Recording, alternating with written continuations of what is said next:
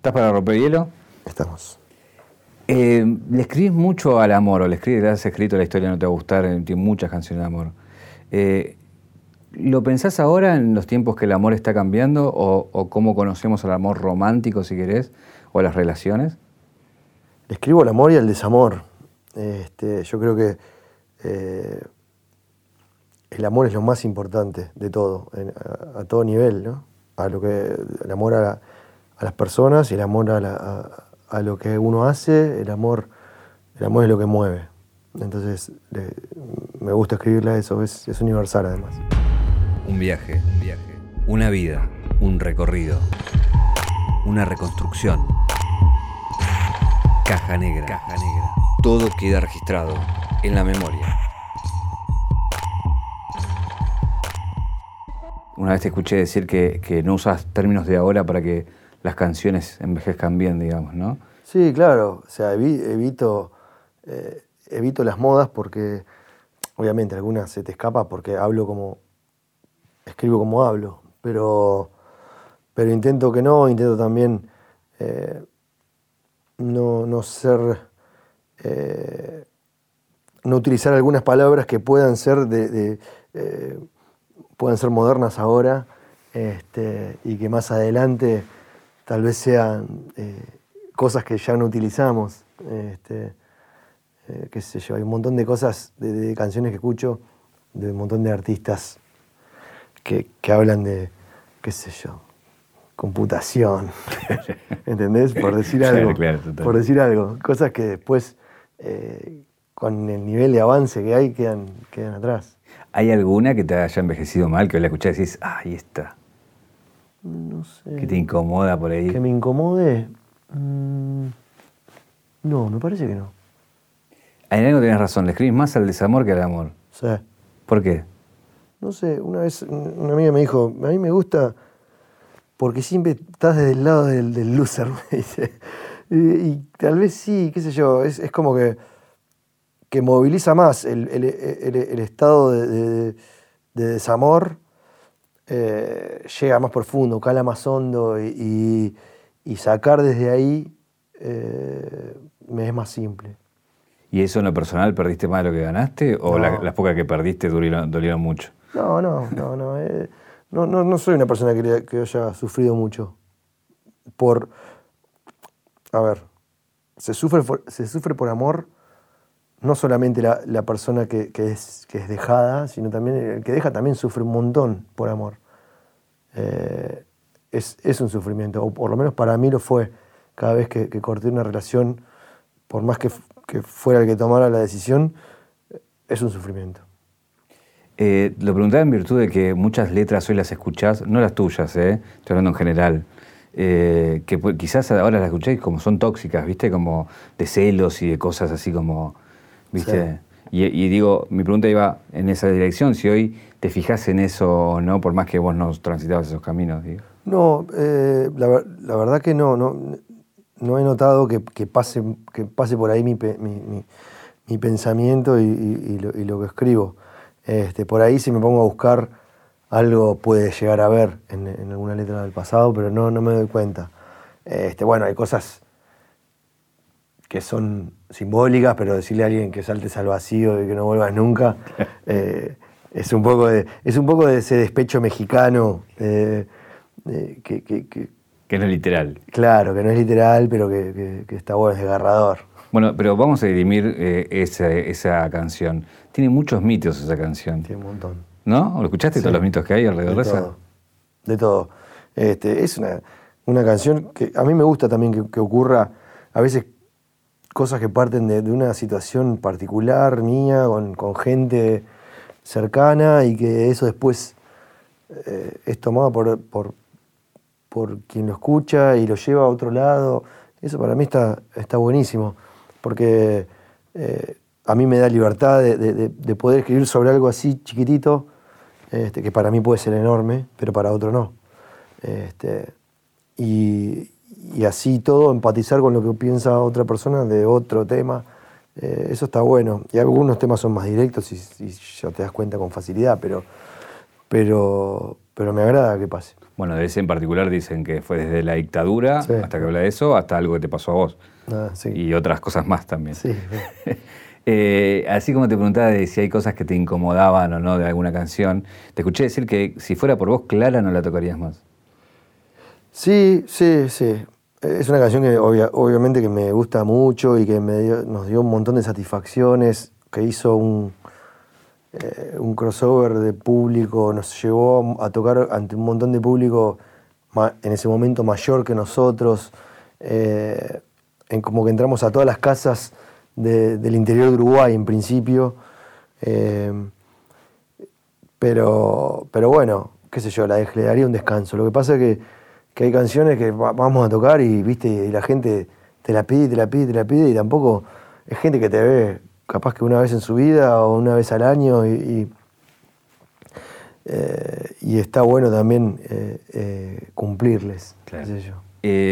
¿Está esa dicotomía o, o esa ambigüedad en vos de- del argentino del uruguayo que siempre te, te- te preguntan y, y es como remanido por, por- por ese lugar? Pero mi pregunta con respecto a eso es, ¿qué es lo mejor que tenés de uruguayo y argentino y qué es lo peor que tenés de uruguayo y argentino? Qué bueno. Bueno, ahora. Lo mejor eh, que tengo de Uruguay es el, bajo perfil, me parece. No- me gusta eso. Eh, lo mejor que puedo tener de Argentina. eh, déjame pensar. Este. Qué buena pregunta. Tengo un montón de cosas, pero creo que. eh, Estás pensando con cuál, no, cuál no, decir. no, no, el- puede ser el sentido del humor, Bien. este, que es bastante ácido, este, a mí, pero, pero me gusta tenerlo. Y lo peor de cada lugar, este, qué sé yo. Eh, La falsa, humildad, la falsa humildad del uruguayo y la soberbia del argentino. Que en un punto se tocan, ¿no? sí. sí, sí, sí, somos pueblos muy parecidos. Este, A mí lo que me, me mata de tu historia es esta, esta cosa de, del exilio, el del huir, ¿no? Como los contextos terminan, no, repercutiendo en vos, que si no pasaba así estarías en otro lugar y haciendo otra cosa. Pero primero por tu abuelo, este señor que estaba en gráficos y que tuvo que ir de Uruguay por la dictadura, y ustedes yéndose a Argentina por la hiper. Claro. Eh, pero, digo, en, en un punto me imagino que esa historia te, te marca también, ¿no? Sin duda, sin duda. Y aparte, eh, las, eh, los exilios son, son, marcan profundamente. Ya, ya una mudanza, ¿viste? Es, es una situación estresante, una mudanza de barrio, de, lo que sea. Este, mudarte de país es, un montón.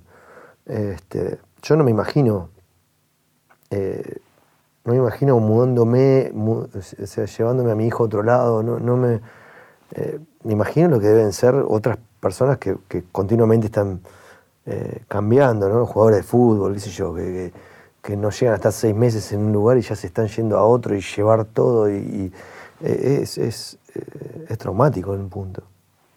Eh, ¿qué, qué, qué tenés de Munro? Eh, y de Murra tengo el, el- el barrio, el, eh, qué sé yo, la, la, la- la clase media trabajadora, este, lo mismo que de Boulogne, que fue mi segundo barrio. Este, me crié ahí, después cuando fuimos a Uruguay, también a un barrio de, de gente laburante, eh, el barrio del Buceo, donde me, ahí sí me hice toda mi adolescencia, que es donde uno agarra la real identidad. Nosotros queremos mucho a los uruguayos, los argentinos como tienen devoción por los uruguayos, pero los uruguayos no tanto con el argentino, ¿o no? Mira, el uruguayo que viene a Argentina, sí. El uruguayo que recibe al argentino ostentoso, al argentino gritón, eh, argentino que va a vacacionar eh, con unos pesos y se cree el dueño de los lugares, eh, ahí es donde, se- donde, donde existe el choque. Y después el fútbol, que es una estupidez, ¿no? Pero, Pero vos te costó la escuela, por ejemplo. y al principio sí. Al principio tenía, me hice un montón de amigos muy rápidamente y después otros que te decían el porteño Eh, porque, ya te digo, se estaba acostumbrado al que, al que vaya este, y, va haciendo ruido, ¿viste? Eh, y llevándose el mundo por delante. Bueno, sabemos de qué, de qué estamos hablando.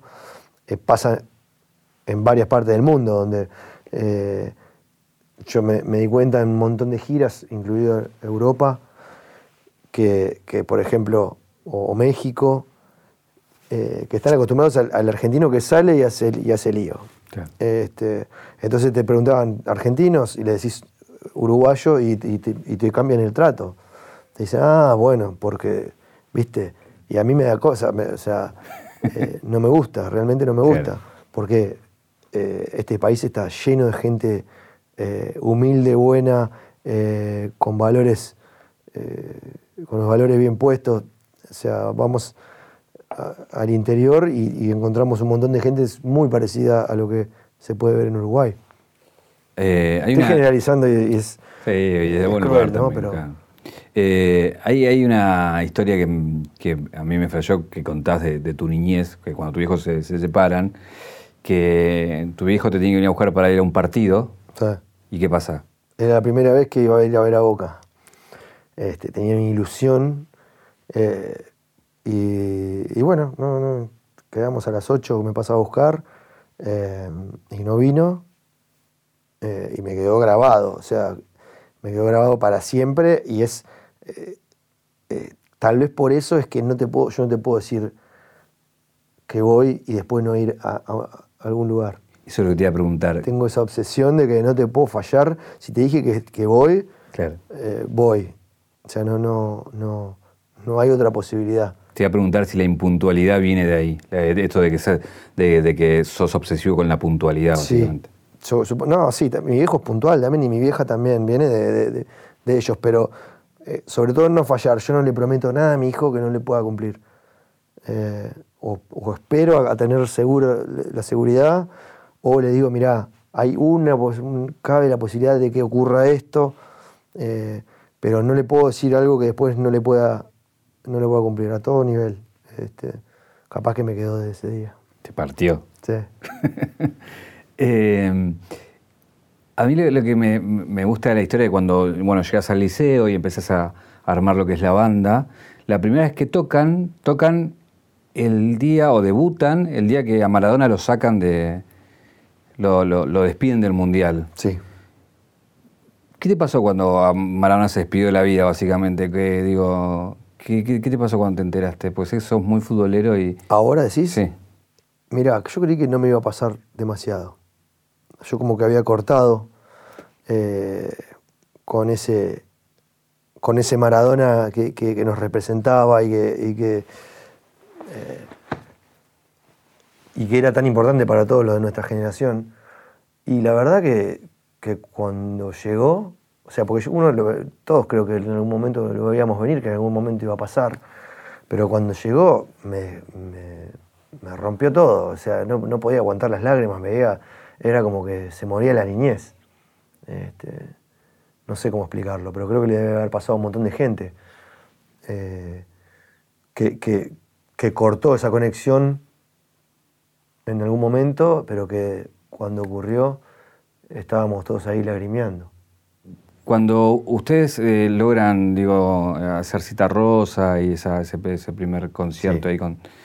Eh, ¿Tu abuelo, el que va, el que va de traje, es el mismo, de, es el materno? Sí. ¿El mismo que había huido de...? El, mío, el mismo que, vino para acá. Eh, sí, sí, que fue de traje. Para mí fue recontra emocionante porque él fue... él fue nos protegió siempre a toda la familia, eh, entonces lo, quiero como, un padre, lo quise como un padre. Y fue a, una fecha que fue tan importante para mí, porque, porque era como era como la validación de algo que, por lo que habíamos luchado un montón de tiempo, eh, simbólica, ¿no? Que es la presentación del primer disco y el que haya ido de traje, o sea, se puso un traje para, esa fecha. Eh, para mí fue eh, recontra simbólico. ¿Entendés? Una persona que era de las más importantes de mi vida que hacía, eh, que tenía ese gesto para ese, para ese momento. ¿Vos para qué te pondrías un traje? Eh, bueno, para todo, para todo lo que haga mi hijo me, lo, haría seguro, seguro. Em, hay, bueno, un éxito ahí que primero es Uruguay, que después se traslada a Argentina y que después se traslada a, bueno, a Latinoamérica y muchos puntos. Eh, eso te lleva a viajar por, creo que 22 países recorrieron, ¿no? Em, ¿qué, fue lo que más te flashó de, ese camino, digamos, ¿no? De, una salita chiquitita al mundo, básicamente, ¿no? Bueno, entre otras cosas, el, hecho de generarle cosas a gente que vive en otro lado, que, que tiene otras costumbres muchas veces y que viene y te dice que, está, que se siente identificado con lo que vos escribiste, pensando nada más que en vos o en, lo, que, lo que le estás escribiendo, pero, pero que sale de un cuarto en realidad, eh, sale de tu casa, de tu, de, tu, cuarto, capaz que en la cama con la guitarra escribiendo y que llegues a lugares remotos donde de otra manera no hubiéramos llegado porque no, no, hubiéramos podido hacerlo, eh, dada la condición económica de nuestras familias, no, no hubiéramos conocido jamás. Este, pero qué sé yo, tocar en lugares tan diferentes entre sí, desde Berlín, Cuba, eh, no sé, hemos, hemos estado en, infinidad de lugares eh, y en todos encontrar alguna historia en algún lugar, alguien que te viene y te, habla de una canción o de lo que, le, lo que le pasó con tal cosa o tal otra, o que, te, o que los une con otro lugar.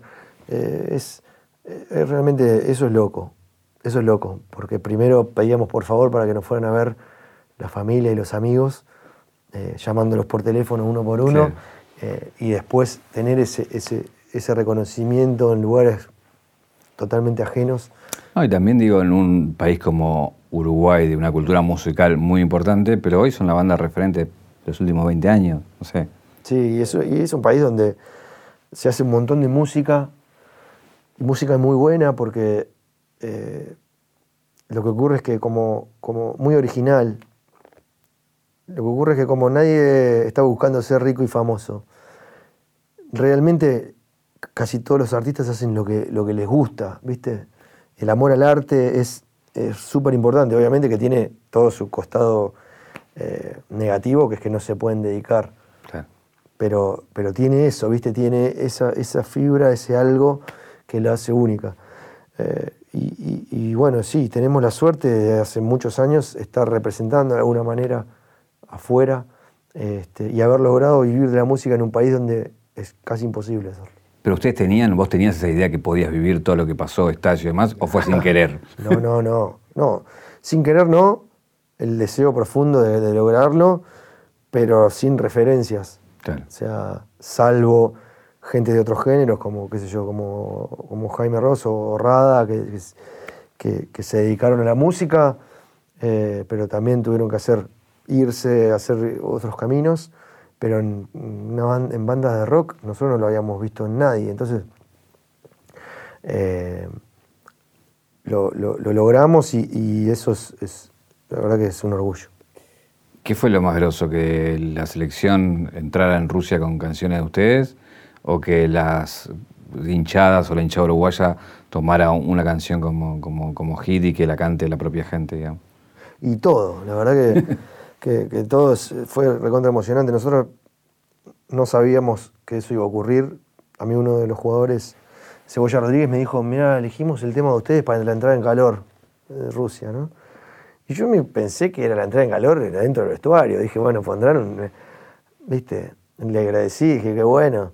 Y después nosotros estábamos de gira en México, paramos en una ruta para ver el primer partido del Mundial. Eh, y empezó a sonar adentro del estadio y toda la gente cantando y nos mandaban videos de, amigos que estaban en Rusia emocionados. Eh, y realmente fue, eh, fue súper emotivo, o sea, porque estábamos saliendo para todo el mundo eh, y nos había elegido los jugadores, nos había elegido, la gente. está buenísimo, la verdad que lo disfrutamos un montón. Una vez te escuché decir que Uruguay estaba adelantado socialmente. Eh, fue hace unos años. ¿Hoy cómo está? Bueno, eh, es, un, país que, siempre estuvo un poquito, un poquito adelante en un montón de, aspectos eh, en decisiones, en, bueno, ya con tener a la iglesia fuera del Estado completamente, eso ya es un paso enorme hacia, hacia los hacia, el, el, avance en lo social, hacia la conquista de derechos. Em, pero creo que todo tarde o temprano llega y, Argentina también eh, un poco más lento, con, con, con, resistencia de los sectores más reaccionarios y, eh, pero que creo que se llega, o sea, con, un poco más de trabajo, todo es un poco más, más difícil. Este, pero sí, Uruguay eh, es un país de avanzada, es un país también más pequeño que puede, eh, que puede hacerlo más rápido. Eh, hay, un hecho que, los cambia y justamente mi pregunta tiene que ver eso con la partida de tu, de tu tecladista, de Curucha, digamos, ¿cómo los cambió eso, digamos? ¿no? Nos cambió, obviamente, con el dolor más fuerte que hemos tenido, pero nos cambió para bien. Luego de, hacer el duelo, eh, nos dejó a todos mirando para el mismo lugar, eh, a empezar a valorar eh, o a rescatar lo, bueno, o sea, a no quedarnos con, nada adentro, a, que las relaciones estén lisas, eh, a que lo más importante es, el bien grupal, si había algo de ego dando vueltas, eh, no, no, después de eso no, no, hubo no hubo más conflictos en ese sentido, en bueno, yo traje esta canción, yo hice este arreglo, eh, viste esas cosas que en un momento estábamos distraídos en estupideces. Bueno, en un verano en el documental se ve que están en el estando. Claro cómo, cómo van preparando el disco, cómo se pelean. O sea, se estaban matando. Sí, sí, estaba, fue un disco recontra conflictivo ese. No pasó nunca más eso. Este, todo se habla, todo logramos una, una armonía y ahora más que nunca. Ahora es como que eh, sabemos que primero está el bien grupal, por sobre todo lo demás, que primero está la canción, por sobre lo que toque cada uno, eh, todo eso nació ahí, empezó ahí. Sí, sin ese hecho quizás hoy la banda no estaría, ¿pensás? No lo sé. No lo sé. Yo estaba realmente en ese, en ese momento, estaba muy eh, como muy resignado a, un funcionamiento que no me gustaba. No, porque es notorio en el docu ese cómo, cómo es la previa y cómo es el después, en cómo lo cómo, cómo funcionan, ¿no? Eh, cómo discuten un disco y cómo después es, bueno, vamos, hay, que salir, hay que seguir y... Sí, Pero, por eso, después, después a partir de, los discos que vinieron después, o sea, solamente era charlar las cosas, este, se terminaron las votaciones y esas cosas que, terminan haciendo un disco que, capaz que no, no es... Eh, o hay canciones que sobran o hay canciones que faltan. Entonces, después de, después de eso aprendimos a conversar y a, cada uno defender su idea desde la, convicción y, y, conceptos más que, eh, más que votar y decir a mí me gusta más esto y punto. Eh, el hablar, el por qué eh, nos parece a cada uno cada cosa y, hasta llegar a este, al día de hoy que donde no tenemos ningún motivo para discutir. ¿Cómo el ego ayuda al arte, pero en un momento el ego termina tentando? Si, si, no se corta eso, eh, esos, esos pequeños vicios eh, y el orgullo, y eh, termina rompiendo todo, más en una banda de, música, este, donde vos tenés que, tenés que priorizar lo más importante que es, que es el arte. O sea, es lo más importante. Después lo demás eh, es accesorio. De esa casa, de ese elefante blanco donde se juntan y es como el centro de operaciones, eh, decidieron al final para esta etapa en plena pandemia irse a San Ignacio, alquilarse un lugar, poner un estudio ahí. Eh, ¿Cómo es hoy un funcionamiento de toda esa masa de gente en un contexto totalmente distinto? ¿no? Y la verdad que fue recontra armonioso. Grabamos un disco eh, de, una manera que no lo hemos hecho nunca y no creo que lo volvamos a hacer.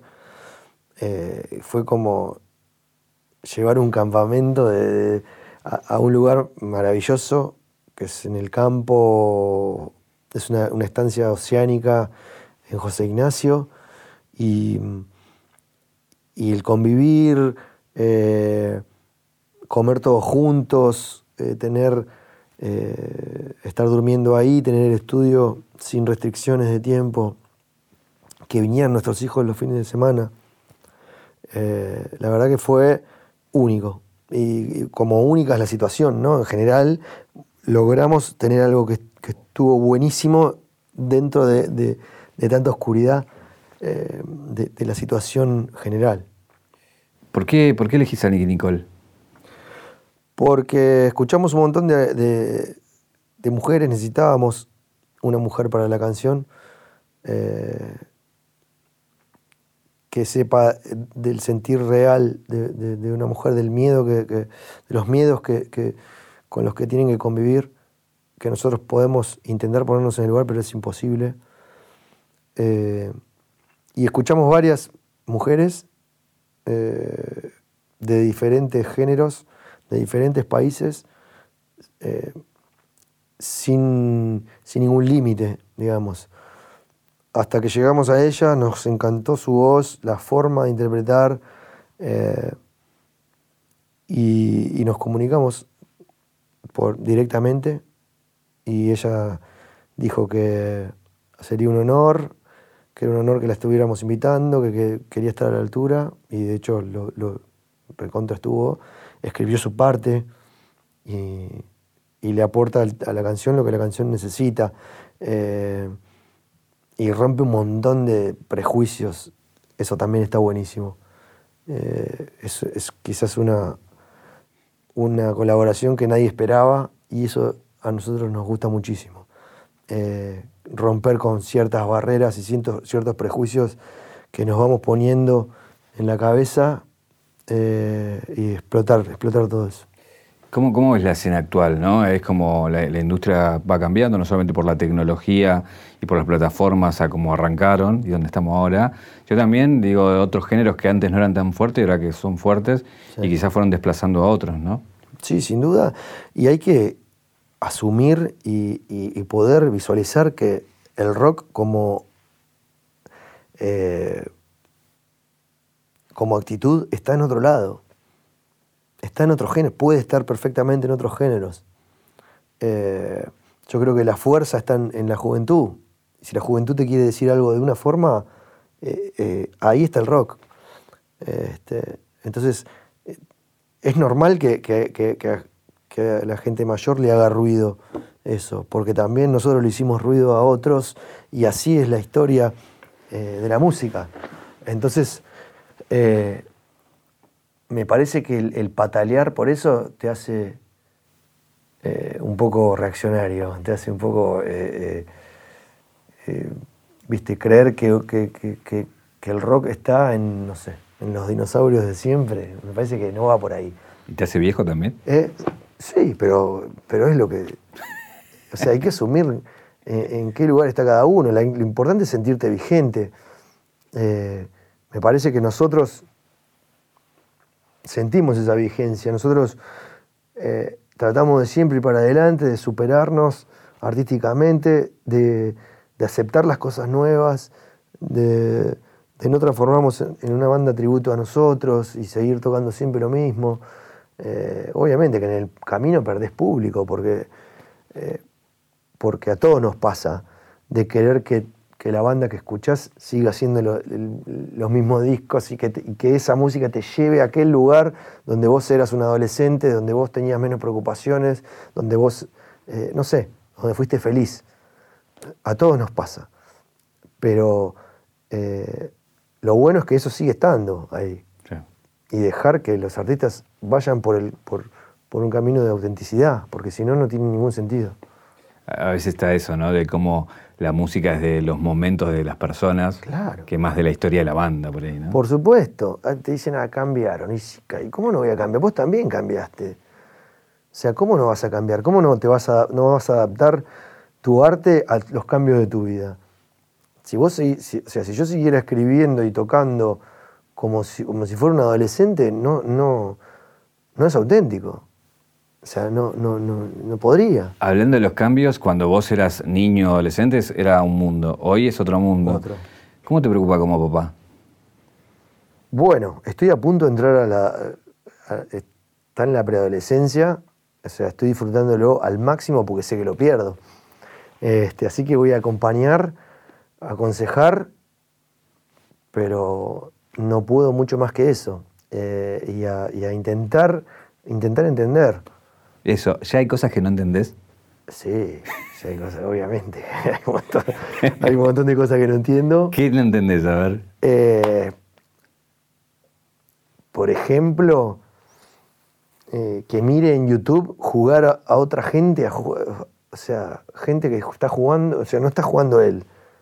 pero eso es fácil, vos, vos no mirás fútbol, no mirás a tus equipos. Sí, sin duda. Y no jugás vos. Sin duda, pero es gente que está jugando a un juego. ¿Entendés? Eh, es raro, porque, porque podés agarrar el toro por las, por las astas y ponerte a jugar vos. ¿Entendés? Pasa que le ve a profesionales jugar, que es distinto. Sí, bueno, sí, y unos, son unos gallegos que gritan y van. Eh, eh, es rarísimo, eso es rarísimo, pero no, eh, es así y es, así. Y tengo que aceptarlo. ¿Y tratar de compartir esas cosas? Sí, algunas sí. ¿Y, te cuesta o.? cuesta, sí. me cuesta. Este, pero no, la verdad que tengo una relación divina y sé que dentro de un tiempo, o sea, ahora me da la mano en la calle. Claro. Ahí, ahí veía en ese docu, por ejemplo, que él estaba en la sala de ensayo arriba de tus piernas compartiendo, digo, vivió todo, todo eso, lo toma como natural que su papá sea cantante y, cante ante mucha gente. Sí, sí, sí. Él creció en eso, o sea, se subía a los escenarios eh, sin entender mucho, pero se subía ya desde chiquito.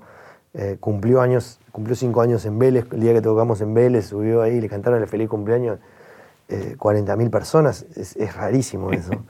¿Entendés? O sea, si lo pensás, eh, para un niño de 5 años es un montón. Tiene varias mascotas, pero una se llama Messi. ¿Le puso él o se la pusiste vos? Se lo pusimos entre los dos. Es un perro gigante aparte. Eh, por eso, como, era, como iba a ser gigante, le pusimos Messi. Este, y después tiene tres salchichas, este, Rosita, Olga y Jaime. Tiene dos gatos, Alba y Rock and Roll. Ahí em, recién hablamos, ¿no? De todos los países que recorriste, de toda la gira que haces. Es una banda que no para. Me imagino que te perdiste muchas cosas. Un montón. ¿Qué es lo que más te duele de haberte perdido por estar de gira? Eh, bueno, cumpleaños de él. Cuando empezó a caminar. Ah, esa, dolió. Sí, esa dolió. sí, y cosas que son imperceptibles, o sea, que no te las puedo graficar, pero que por ejemplo, volver a los 15, 20 días y que ya hablara distinto, ¿viste? Y si se me está, eh, se me pasa, o sea, esto, se me, esto no vuelve. Eh, entonces, eso, eso, eso es, eh, es duro.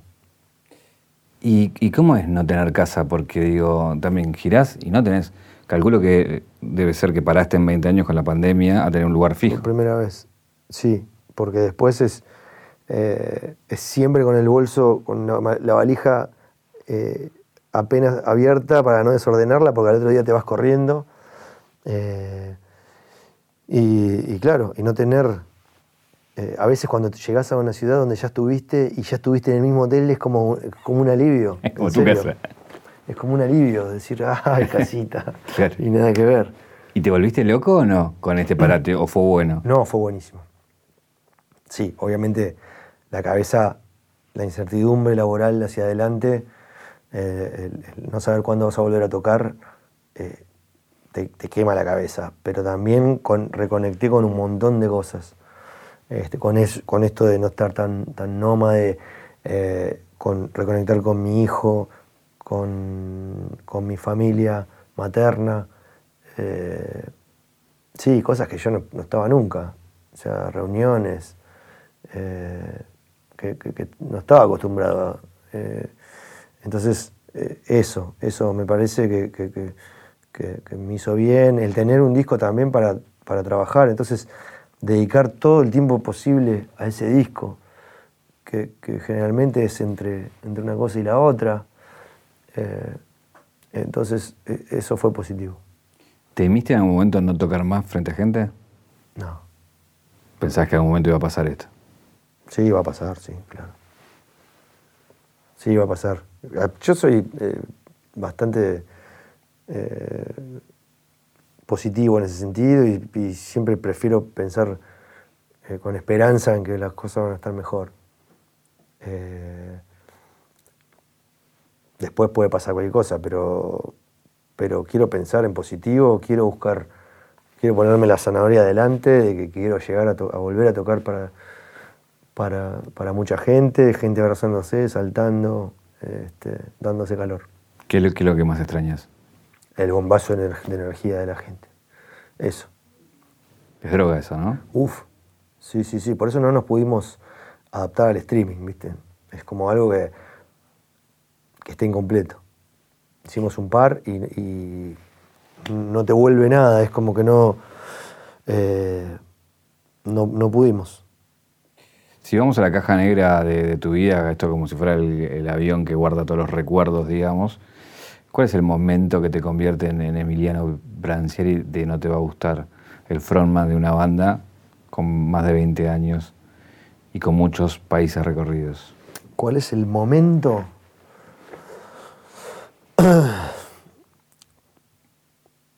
Y yo creo que esa presentación del primer disco fue como que fue unos meses después de haber nosotros, o, también puede ser antes, puede ser cuando ganamos el, concurso de la Intendencia de Montevideo que nos permitía grabar el disco. Porque era algo que en ese momento le grababan discos los que venía algún sello y te, decía, vos vas a grabar, vos no.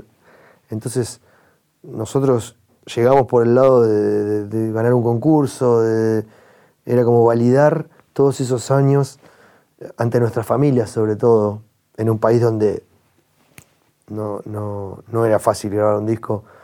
Eh, creo que pudo haber sido ahí y después terminar de validarlo con la salida con, el, con la presentación de ese primer disco. Lo que hablabas de ese, de ese show, el de, el de Cita Rosa, es que decías que te ponía los anteojos por la timidez. No, claro, tenía un susto bárbaro. Estaba muy asustado antes de salir. Yo siempre fui tímido, pero en, ese show en particular era como. Eh, era de verdad, en un lugar de verdad, con las entradas agotadas un par de días antes. Y no sé a quién que estaba por ahí, que le pedí unos lentes negros, que ni eran míos, me los puse porque no aguantaba la presión de las miradas. Este, estuve dos o tres temas con los lentes hasta que bueno, me relajé un poco y, lo empecé a disfrutar. Mi pregunta es si con los años se le gana la timidez o seguís siendo un tímido que la pilotea mejor. Sigo siendo un tímido que la pilotea mejor. ¿Qué te sigue dando timidez? Eh, bueno, tocar en lugares chicos. ¿Posta? Sí, sí, donde veo la reacción de la gente, la mirada. Eh, o sea, sí, me, cuesta mucho más que tocar en un lugar para 60.000 personas. Hay una caja negra que de acá te voy a sacar dos cositas. Una es un regalo, toma abrilo, que es un anillo de Don Roach, que es para vos, de plata. Muchas gracias. Eh, y otra es ponerte en un aprieto. Lo simbolizo con esto, sí. que es un soldadito, no tengo el de Uruguay, Sí. Pero bueno, quería preguntarte si San Martín o Artigas. Eh, bueno, yo creo que los dos, pero Artigas tenía una cosa que era más de, de, la patria grande, me parece. Eh, eran distintos, pero creo que, Artigas eh, apostaba a la unión más, más amplia, digamos. Este, San Martín fue un gran guerrero este, y, liberó tres países. Este, pero, pero Artigas me cae muy bien. Tienes que volver. ¿Mm? Tienes que volver. ¿Qué te preguntarías? Eh, si estoy satisfecho hasta ahora. Y sí, estoy recontra satisfecho con todo lo que he vivido, pero falta un montón más. Hay que poner energía a todo lo que viene. Muchas gracias, Emiliano. A vos. Te saludo.